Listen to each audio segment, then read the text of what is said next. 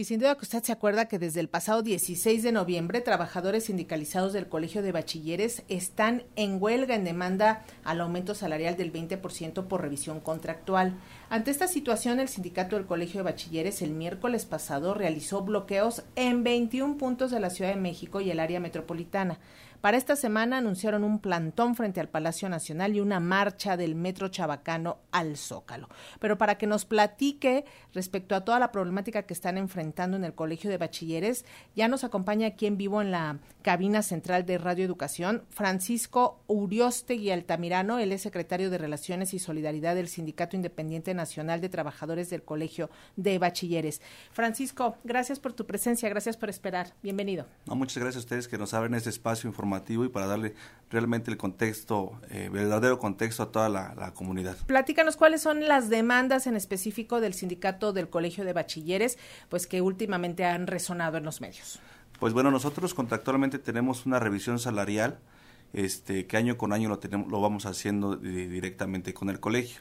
Este año no es la excepción, tenemos como plazo máximo el día 15 de noviembre para llegar a un acuerdo. Pero aunado a eso también estamos solicitando se nos eh, paguen los anuncios que este hizo el presidente en la mañanera en el marco de la celebración del Día del Maestro, que cuáles eran el 8.2 de fortalecimiento al salario y una equiparación a que ningún trabajador del sector educativo debe de ganar menos de 16 mil pesos.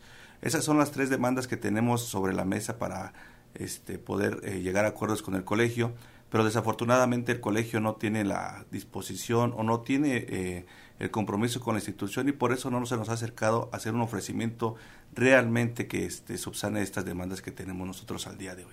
Eh, ahora que estaba la revisión del presupuesto y que se tienen que manejar los dineros, eh, ¿no hubo algún acercamiento con los diputados para que se le dote de mayor presupuesto al Colegio de Bachilleres?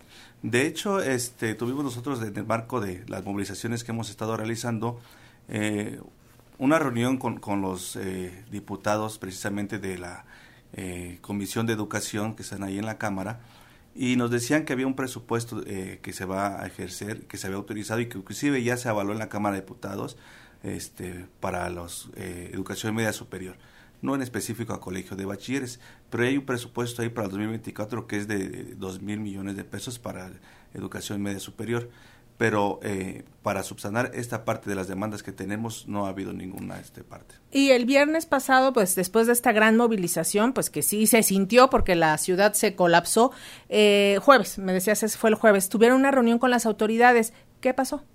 Sí, eh, bueno, después de que tuvimos las, las movilizaciones por parte del Centro Federal de, este, de Registro Laboral, se acercaron con el secretario general y le hicieron saber que tenía una reunión para el día jueves y cuál tenía que ser atendida para llegar a, poder atender una conciliación.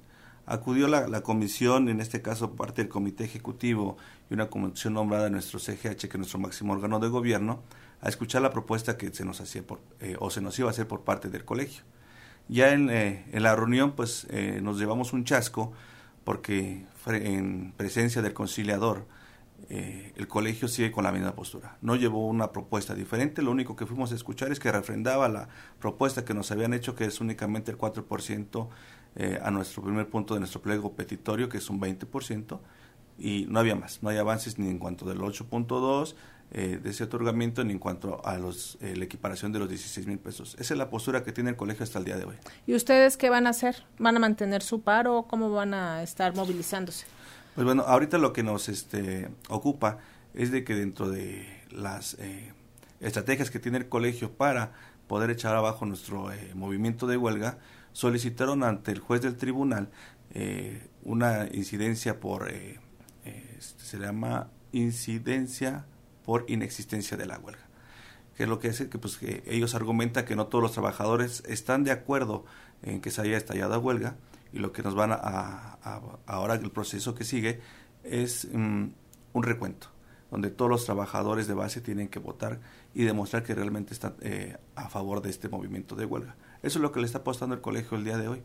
Nosotros dentro de las actividades obviamente estamos eh, eh, coordinando esta parte con todos los trabajadores que este, tenemos que llevar a cabo este recuento, pero también tenemos un plan de acción y dentro de nuestro plan de acción, ya lo comentabas hace rato, es el día de mañana vamos a tener primero un meeting en la mañanera queremos que este pues que lleguen a oídos del presidente estas demandas que son por anuncios que, que él hizo en ese espacio, ¿no? Y, de, y después de que se realice el mitin vamos a llevar a cabo una marcha, mitin, plantón, que va del Metro Chabacano nuevamente a Palacio Nacional y donde estaremos este, instalando un plantón por tiempo indefinido.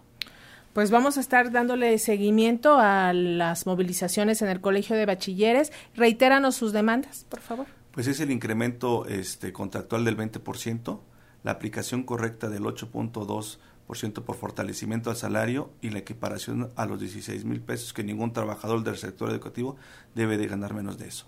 Pues te agradecemos muchísimo, Francisco Uriostegui Altamirano, secretario de Relaciones y Solidaridad del Sindicato Independiente Nacional del Colegio de Bachilleres, por esta visita a Radio Educación. Muchísimas gracias. No, muchísimas gracias a ustedes por el espacio.